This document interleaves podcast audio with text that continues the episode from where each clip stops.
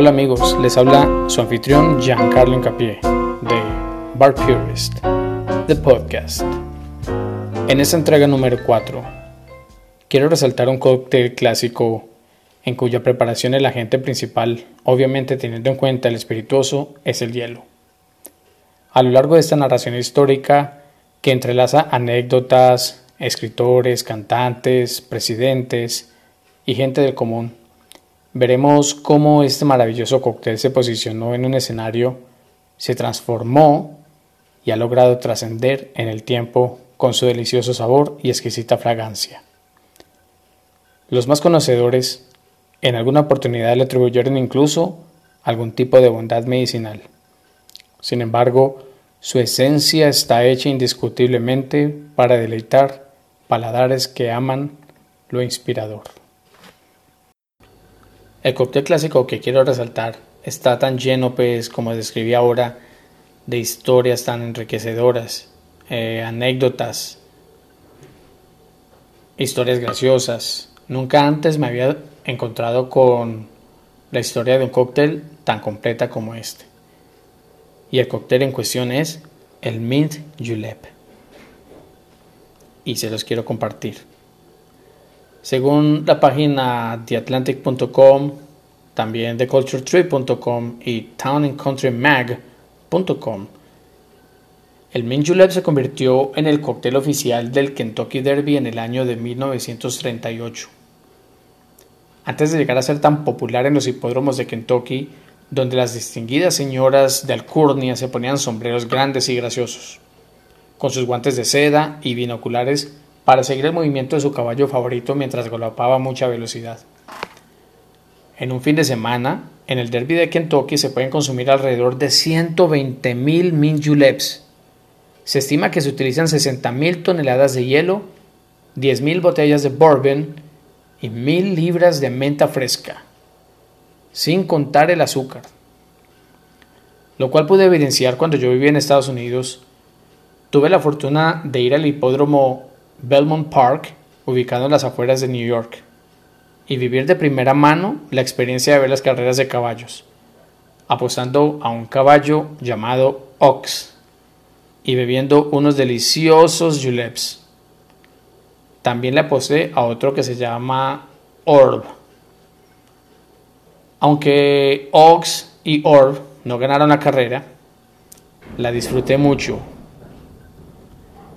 Particularmente ese día recuerdo haber escuchado a alguien comentar que el minjulep era consumido por campesinos para obtener energía sin tener que consumir café antes de iniciar su, jornada en el campo. Se considera que el origen del minjulep podría ser árabe. Según Chris Morris, el maestro de de Woodford Reserve Bourbon, él mencionaba que abro comillas. Siglos atrás había una bebida árabe llamada julab, hecha con agua y pétalos de rosa. La bebida tenía una esencia delicada y refrescante, y la gente pensaba que mejoraba instantáneamente sus vidas. Cierro comillas. En el Mediterráneo, la menta reemplazó los pétalos de rosa transformándose en el min julep, convirtiéndose en una bebida muy popular. Antiguamente, el min julep era considerado una forma de medicina. La gente creía que curaba los dolores del estómago y ayudaba a personas que tenían dificultad para deglutir alimentos y o tragar. John Davis, en su libro publicado en 1803 en Londres, llamado Travels of Four Years and a Half in the United States, o Viajes de cuatro años y medio en los Estados Unidos. Eh, en su libro dice que el julep fue descrito de la siguiente manera, y abro comillas, copita de licor espirituoso que contiene menta, tomado por los virginianos por la mañana, cierro comillas. Curiosamente, en ese mismo año eh, de 1800, o sea, en 1803, salió la primera referencia a la palabra cóctel en el Colombian Repository que mencionamos unos episodios atrás. El senador Henry Clay introdujo la bebida en Washington, Distrito Capital, en el año de 1850, en el Round Robin Bar. Se dice que el bar en el Willard Hotel todavía utilizaba la receta de Henry Clay. El Mint Julep tuvo varias menciones en la novela Gone with the Wind, Lo que el viento se llevó, escrito por Margaret Mitchell en 1936. Dice en uno de sus párrafos, abro comillas, su aliento en su rostro era fuerte con el whisky borbón, mezclado con la leve fragancia de menta. Lo acompañaban también los olores de tabaco de mascar, cuero bien engrasado y caballos. Una combinación de olores que siempre asociaba con su padre y que instintivamente le gustaba a otros hombres. Cierro comillas. En 1862, mismo año en que Jerry Thomas escribió el primer libro de coctelería, el general Richard Taylor, hijo del presidente de Estados Unidos de, esa época, Zachary Taylor, estaba estacionado en el campamento militar cerca de Charlottesville, Virginia, con soldados malolientes, eh, lo despeso, y decía eh, él que el café era muy malo. Cuenta la historia que un día recibió la invitación de un aristócrata local a desayunar en una mansión, en su mansión. Richard Taylor no podía rechazar tal invitación para salir de su rutina y dejar por un rato la vida del campamento maloliente, lo cual lo olvidó cuando le llevaron una bandeja pequeña que contenía, abro comillas, una enorme copa de plata llena de néctar de Virginia, julep de menta. Cantidades de hielo roto que sacudieron refrescantemente en la copa. Ramitas de menta se asomaban por encima de su borde. Una masa de azúcar blanca demasiado dulcemente indolente para derretirse. Descansaba sobre la menta. Y como los capullos de rosa en un banco de nieve, las deliciosas fresas coronaban el azúcar. ¡Ah! ¡Qué julep! Marte nunca recibió tal bebida de manos de Ganímedes. El desayuno fue anunciado. ¿Y qué desayuno? Asimismo, según el historiador James Parton, Andrew Jackson, presidente quien aparece en el billete de 20 dólares mucho antes de ser presidente de los Estados Unidos, bebía cantidades de mint julep mientras él y un, y un amigo apostaban en peleas de gallos en Nashville, 1795. En otro momento de la historia, Theodore Roosevelt convidaba a sus miembros de gabinete a tomar mint juleps mientras jugaba tenis. Era tanta su fijación por el tenis y el Minjulev que sus consejeros se referían a él como el Tennis Club o Club del Tenis. O también le decían el Minjulev Cabinet o el gabinete del Minjulev. Theodore Roosevelt tenía su propia receta. No lo elaboraba con bourbon, sino con whisky rye o de centeno y le agregaba unos golpes de brandy, algo que los Kentuckians o los kentuckianos no toleraban. Un periódico de Michigan hizo un artículo sobre Roosevelt diciendo que él era un ebrio que decía groserías. Él para defenderse viajó a Michigan a la corte y bajo juramento dijo lo siguiente, abro comillas, había una muy buena cama de menta en la Casa Blanca. Puede que haya bebido menta media docena de minjuleps en un año. Cierro comillas. Su abogado defensor hizo que el jurado se riera cuando le preguntó a Roosevelt, abro comillas, ¿te los bebiste todos al mismo tiempo? Cierro comillas. Ayudándole a ganar el caso. Cuando Roosevelt salió de la Casa Blanca, su sucesor, el presidente Calvin Coolidge, quien estaba a favor del movimiento de la templanza, el Temperance Movement, del que hablamos en otro episodio anterior, em, permitió que algunos pollos se comieran la menta que había sembrada en los jardines de la Casa Blanca, menta que había dejado sembrada el presidente anterior, Theodore Roosevelt. Según cuenta Iker Hoover, empleado de la Casa Blanca, escribió en sus memorias, o en su libro pues memorias, y abro comillas, 42 años en la Casa Blanca, que no estaba seguro si Coolidge lo hizo a propósito o de que simplemente estaban en consonancia con muchas otras cosas extrañas que el presidente estaba haciendo. Cierro comillas. Ahora cambiamos a otro personaje. Ernest Hemingway y el Mint Julep. Sí, ese mismo que conocemos todos, que disfrutaba de sus mojitos en, el bodeguita del medio o de su daiquiri en el Floridita. Ernest Hemingway era amante del mint julep. Y como un dato que quiero dejarles, él era muy exigente con lo que le preparaban, con los cócteles que le preparaban. Dentro de la narración histórica, se dice que un día a Ernest Hemingway le sirvieron un mint julep, que estaba tan mal hecho, estaba horrible, que cogió el cóctel y lo aventó contra la pared, diciendo, abro comillas, ¿hay alguien en este país que pueda hacer un minjulep correctamente? Cierro comillas.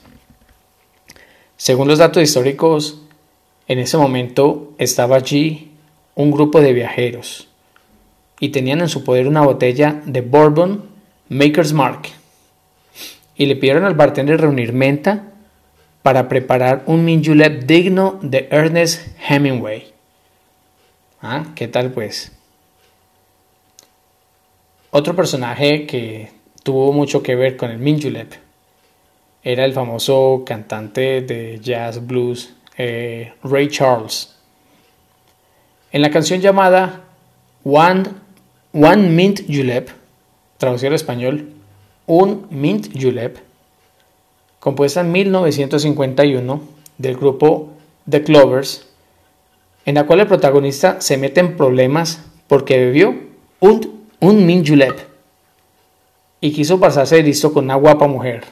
Y asimismo el coro describe que fue por culpa de un min julep. Los invito a que escuchen la canción y miren la letra. Más adelante Ray Charles hizo un cover de la canción la cual alcanzó los primeros puestos en la radio en su época. Bueno, ahora vamos a compartir la receta del mint julep.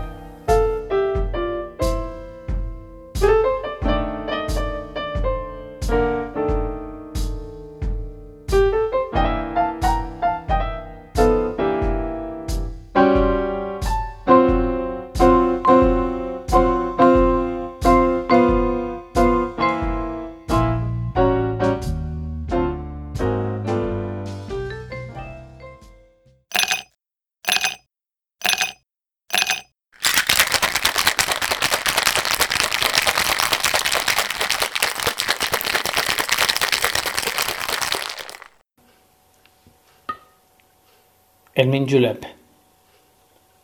Dice esa receta que contiene 2 onzas de whisky bourbon, 10 a 12 hojas de menta fresca, media onza de simple syrup, un chorrito de agua, hielo fracturado y azúcar en polvo.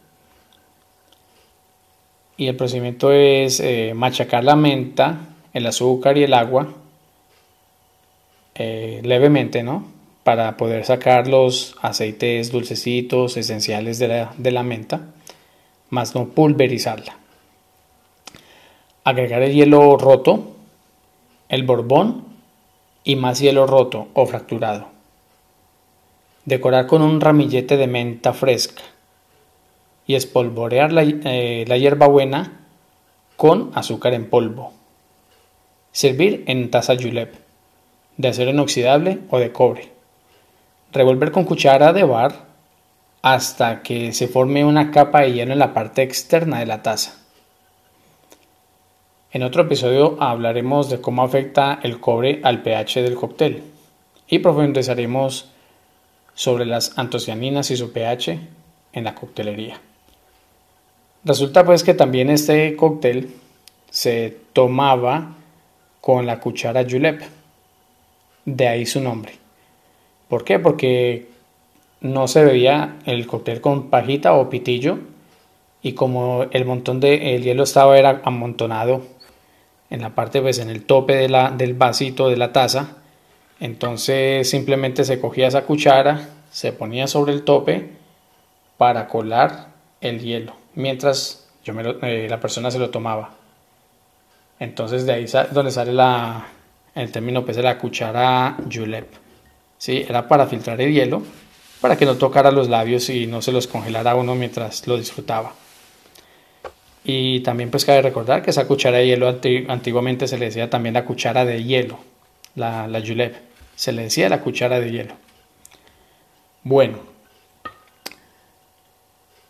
¿qué tal esta receta? Le recomiendo pues que la, la ensayen en sus bares si no lo han hecho aún. Bueno, ahora de regreso al tema que me trajo a escribir este episodio. El hielo. El arte de hacer hielo llegó en un punto en que comenzaba a florecer la primera edad de coctelería. Ya el hielo no era considerado un lujo o una extravaganza. Ya muchos bares comenzaron a adaptar el hielo en sus creaciones, entendiendo la importancia que le aportaba el hielo a un cóctel. Más adelante, o por el año de 1928, dos inventores llamados Thomas Mickley Jr. y Charles Franklin Kettering crearon un compuesto llamado clorofluorocarbono, al cual ellos llamaron CFC o Freon, convirtiéndose en el método estándar, mermando las muertes por el goteo, pero causando un deterioro en la capa de ozono, según la EPA la Environmental Protection Agency o la Agencia de Protección del Medio Ambiente. De ahí se siguió evolucionando a lo que conocemos como refrigeradores modernos y más amigables con el medio ambiente.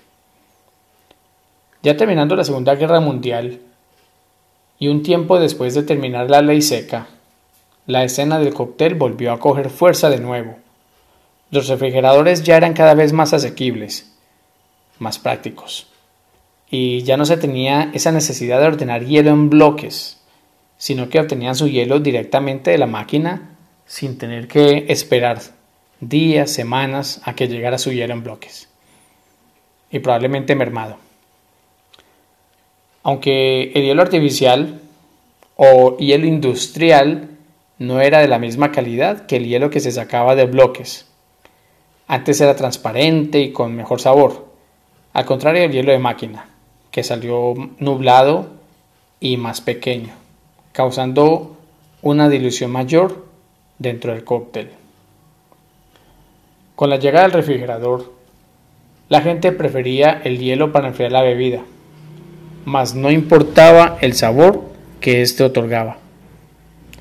Estamos viviendo una segunda edad dorada del hielo, donde los bartenders modernos nos preocupamos por sacar mejor hielo, por volver a las raíces, para hacer hielo transparente, translúcido y más grande en diferentes formas tales como esferas, diamantes, cubos grandes, cubos con flores o trocitos de fruta en su interior, eh, cubos de hielo hechos a base de café o algún sirup para darle sabor o color. Cinceles de hielo, motosierras, picos y golpeadores, cuchillo en sierra, tabla para, para cortar el hielo, guantes impermeables, han regresado a la escena del bar. Ahora que nosotros los bartenders estamos viviendo una segunda edad dorada de la coctelería, debemos prestar atención a cómo estamos manejando el hielo, qué tipo de agua estamos usando si agua pura mineral o agua de la llave, el tamaño y la forma del hielo. ¿Qué tipo de hielo es mejor para agitar la coctelera? El tipo de hielo ideal para licuar, refrescar el vaso o simplemente para llenar el vaso donde vamos a verter el cóctel? Eso tenemos que preguntarnos. Actualmente me encuentro desarrollando hielo artesanal. Estoy experimentando con formas, tipo de agua, temperatura dentro del congelador. Em, también estoy experimentando su efecto dentro del cóctel. El tiempo que demora cada tipo de hielo artesanal en diluirse dentro de la bebida. El hielo artesanal regresó para quedarse. Debemos usarlo para nuestros cócteles premium para complementar ese cóctel hecho con insumos de primera clase, una cristalería de lujo y herramientas de lujo. Un buen hielo aporta a la excelente experiencia que queremos transmitir a través de un cóctel, porque al final del día eso es lo que transmitimos nosotros con los cócteles, una experiencia. Bueno, eh, les voy a dejar unos consejos para elaborar hielo transparente en su casa. Según la página tiphero.com y blog williamsonoma.com, debemos tener en cuenta los siguientes puntos. Primero, el tipo de agua. Para obtener mejores resultados, utilizar agua filtrada. En serio mejorará los resultados. Otro método es hervir dos veces el agua, dejar reposar y congelar. Eso te dará resultados de un 85% de pureza. 2. Congelar lentamente y esperar un promedio de 24 horas. No excedas ese tiempo. Tercer paso. Otra opción es colocar el agua en un recipiente. Puede ser una hielera insulada, de esas que uno se lleva a la playa o a la piscina, pues. Y si no tienes hielera insulada, usa un tupper, pero que resista bajas temperaturas. Partirá el tupper por el frío. Si tienes un congelador pequeño, entonces que la hielera sea pequeña. Em, debes dejar la, eh, dejar la tapa abierta cuando lo pongas a congelar. Retirar las a las 24 horas, ya que ese método congela el hielo en una dirección y pues el oxígeno tratará de salir a medida que se va congelando.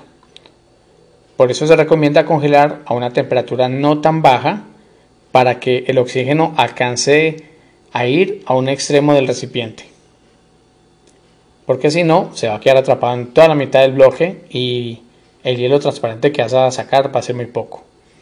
Retirar el bloque de hielo de la hielera y con un cuchillo de sierra cortar el pedazo que está nublado y así obtendrás hielo transparente. Bueno, otro punto, otro paso es que una vez que tengas el bloque de hielo, con un cuchillo en forma de sierra, medir el tamaño de tu cubo y cortar unos 2 centímetros. Con mucho cuidado, ¿sí? Para que no se vaya a tarjar los lados los laterales. y con ayuda de una maceta o un martillo, martillar con seguridad y sin dudar. Pero no con el cuchillo de sierra, sino con un cuchillo eh, del normalito. ¿sí? Ojalá grueso, ancho digo, pero que sea bien filudo, que no sea en sierra. Y martillar con seguridad y sin dudar para lograr el corte que desees. Quinto, cuando ya tengas un cubo de hielo listo, lo puedes dejar por fuera un par de minutos para que la escarcha desaparezca. No lo someta eh, bajo el agua al clima. Digamos que, que, ya tengo mi bloque, pero tiene mucha escarcha, coloquémoslo, eh, quitémosle la escarcha con agua de la llave, por decir.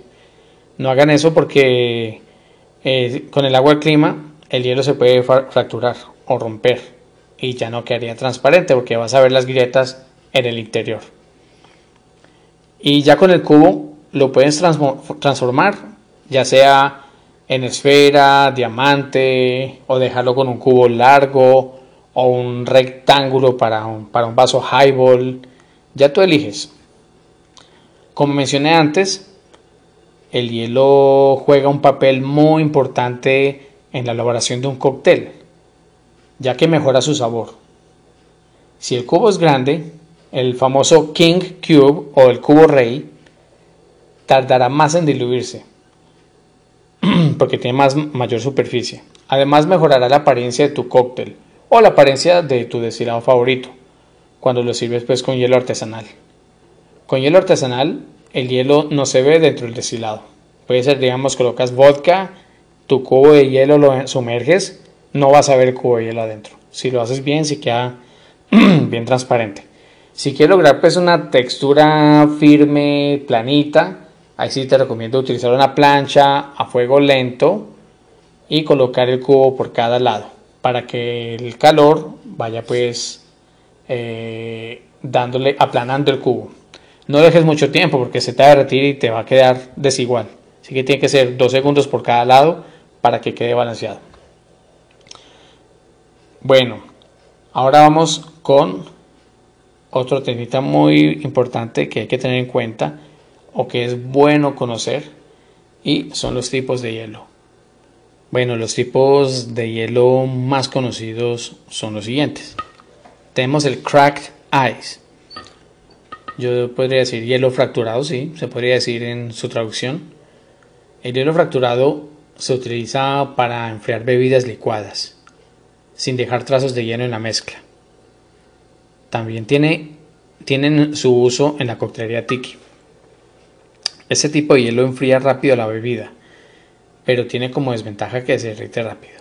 También ayuda a la parte visual del cóctel. ¿Cómo se logra?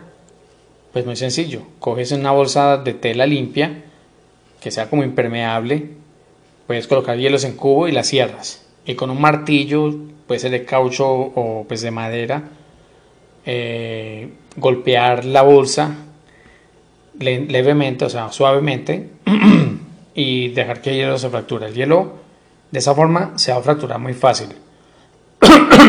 Perdón, no hay que golpearlo muy fuerte, no. Con el medio toque de la maceta o del martillo va a fracturarse. Luego también tenemos otro tipo de hielo, que es el hielo agitador. Según el libro Tiki, Smuggler's Cove de Martin y Rebecca Kate. Un secreto para lograr una gran textura en los cócteles exóticos es agregar una combinación de crush ice de 12 onzas de hielo o el equivalente a una pala estándar y de 4 a 6 cubos pequeños, pequeños de hielo fracturado o roto que sirven como agitadores Colocar estos en la coctelera, esta mezcla de crush y de hielo fracturado en la coctelera. Entonces, em, tal es el caso para hacer, digamos, cócteles tales como el Mai Tai. El hielo agitador se utiliza mucho en la cadena de bares Traders Big. Usando esta técnica obtenemos la espuma y la textura de los pequeños cubos de hielo mientras que el hielo crushed o hielo picado enfría y diluye rápido el cóctel, el cual congelará el vaso donde sirves el cóctel. Cubos de hielo. Este es el más común de todos los tipos de hielo. Demora un poco más para estar listo, debido pues a su tamaño, pero demora más tiempo en diluirse completamente. Es el más utilizado en los restaurantes ya que las máquinas de hielo tienen esta configuración. También está el cubo de hielo medio. Y ese tipo de hielo se hace más rápido que el cubo completo, pero se derrite mucho más rápido, el doble. También están los ice pebbles. Este tipo de hielo eh, entra, está entre el hielo en cubo y el hielo crushed, o sea, hielo fracturadito. También se le llama nugget ice o el hielo nugget. Y es el tipo de hielo perfecto para hacer bebidas licuadas. O también una cama de hielo para pescados. Y sobre todo pues también para un buen mint Ese hielo también sirve para un mint Tenemos también el crushed ice. Es un poco más pequeño que el hielo fracturado y es el hielo ideal para el famoso Queen's Park Swizzle o también para el mojito. Ice Spheres o esferas de hielo Em, las esferas de hielo por lo general se hacen con un molde, ¿sí? Pero a menudo con ese molde no quedan transparentes. Además, queda con una línea divisoria por el ecuador de la esfera, lo cual se ve horrible. La mejor manera de hacerla es a mano y con una pica, y con mucha paciencia y mucha práctica. También está el Snow Ice o el hielo nieve. Según el libro Smuggler's Cove de Martin y Rebecca Kate, el hielo nieve, ese es el hielo más delgado, es más delgado que el Crush Ice. Es el hielo ideal para hacer conos de nieve o hielo hawaiano o helado hawaiano. En el mundo tiki se utiliza también para hacer decoraciones. Entonces ya vimos las diferencias entre pues, el cracked ice, que es el hielo roto, más gruesito, luego viene el crush ice, el pebbles que le sigue pues en tamaño, el crush ice un poquito más pequeño y el snow ice es un hielo también pues fracturado pero muy delgado. Entonces, la pregunta es para ustedes. Y quiero pues que me dejen comentarios sobre lo que piensan de esto que les voy a preguntar. A ver, ¿qué hace el hielo cuando hacemos un cóctel? Yo les voy a decir aquí unas, unas definiciones, pero ustedes también pueden dar las suyas. Primero que todo, el hielo enfría los ingredientes. Luego, integra los ingredientes. Y también otorga al cóctel la correcta disolución de acuerdo a la técnica utilizada. Yo ya he venido experimentando con mi propio hielo. Cada vez mejoro mi técnica. Y me queda mejor el hielo y los resultados son asombrosos. O sea, cada vez voy mejorando. Así que los invito a comenzar a elaborar su propio hielo artesanal en sus bares o en sus casas. Y cuando hagan su primer hielo artesanal, su primer cubo o king cube o esfera, envíenme sus fotos para publicarlas en, en nuestro blog. Y pues bueno, eso es todo por hoy. Nos vemos en la próxima entrega de Bar Purist, the podcast. No olviden suscribirse a nuestro canal de YouTube, Bar Purist, the podcast, y encuéntranos en las principales plataformas para podcast, incluyendo Spotify. Em, si tienen alguna sugerencia o algún tema que quieran que tratemos, por favor me escriben a mi correo giancarlo.ejecocktails.com. Estaremos atentos a tus comentarios.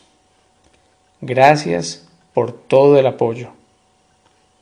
En la descripción de este episodio encontrarán la, bibliografía donde obtuve los conceptos e información descrita en este podcast. Y anímense a hacer un buen hielo. Anímense a hacer un buen mint julep. Y bueno, los espero, los leo. Y nos vemos en nuestra próxima entrega de Bar Purist, the podcast.